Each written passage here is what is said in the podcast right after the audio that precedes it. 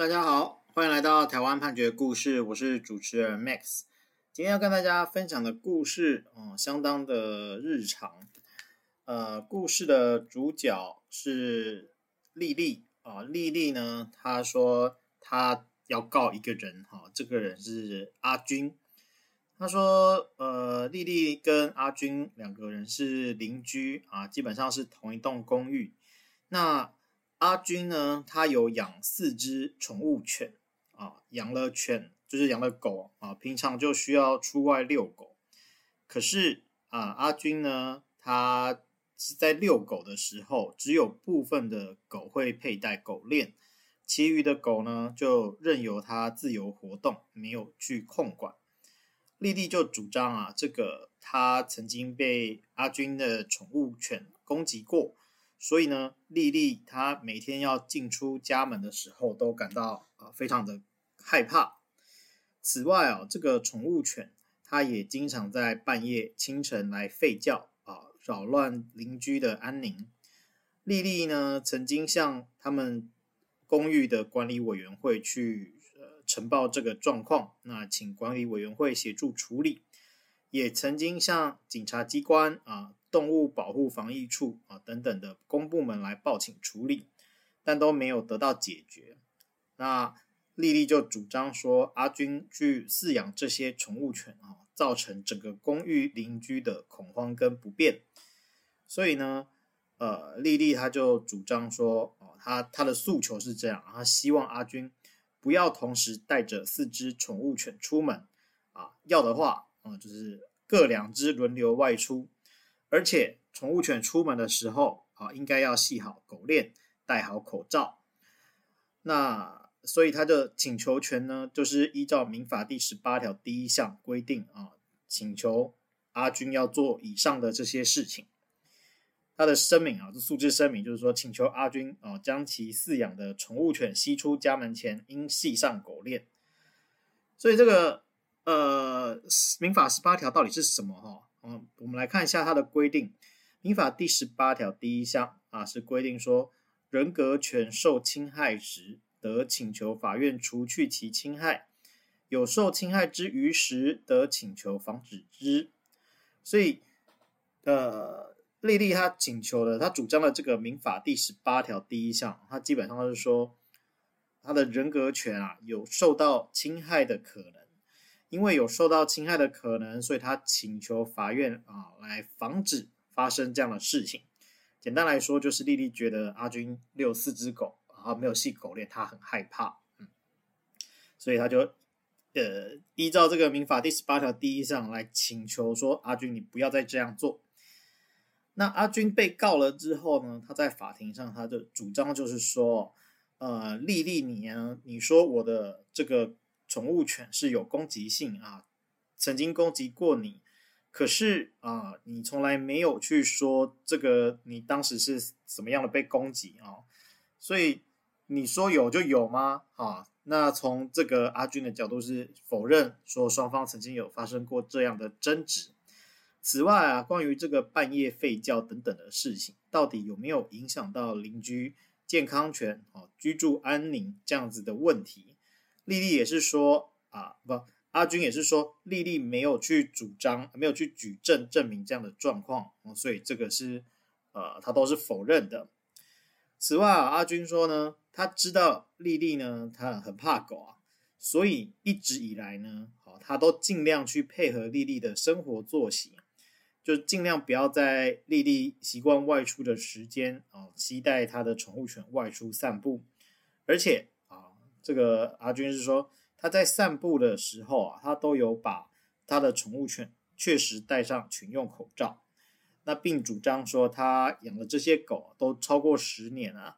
他对于这些狗的这个个性啊，啊，都有非常的了解啊，并且有很好的这个适当的防护措施。对于比较大的狗，啊他他也会有牵绳，用牵绳的方式来做适当的防护。所以他认为说，他其实是没有去影响到，他已经尽可能的不去影响到丽丽了。啊，可是呢，丽丽她就是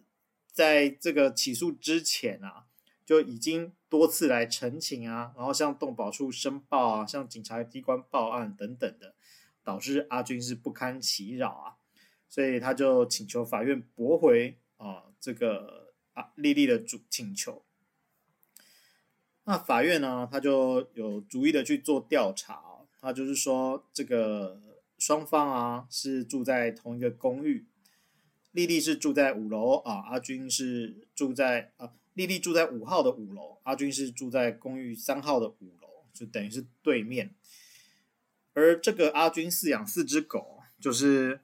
呃，分别是杰克罗素犬啊、马尔济斯混种啊、米克斯，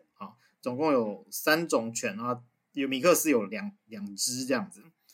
那法院就说，呃，依照这个农业委员会啊发函的这个部分，他说。呃，有一个公告是具攻击性宠物及其出入公共场所该采取之防护措施。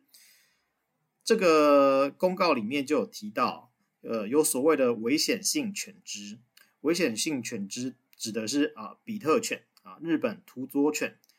纽波利顿犬、阿根廷杜告犬、巴西菲勒犬，还有獒犬啊，这六种。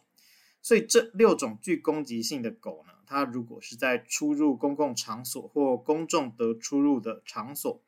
是必须要有成年人陪同，并且采取防护措施。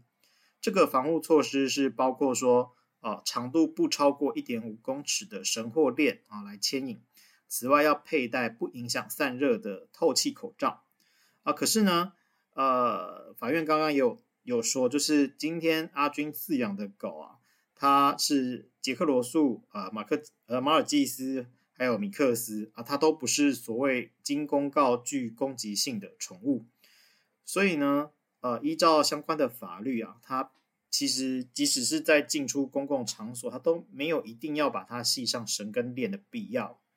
这个是第一点。那此外啊，这个莉莉虽然有主张说，哦，阿军养的狗曾经有攻击过她啊。那并且有提出他的一个雨伞的照片，他这个雨伞的照片，他要主张的是说有被狗攻击，所以呃雨伞上有就是狗狗的咬痕或爪痕。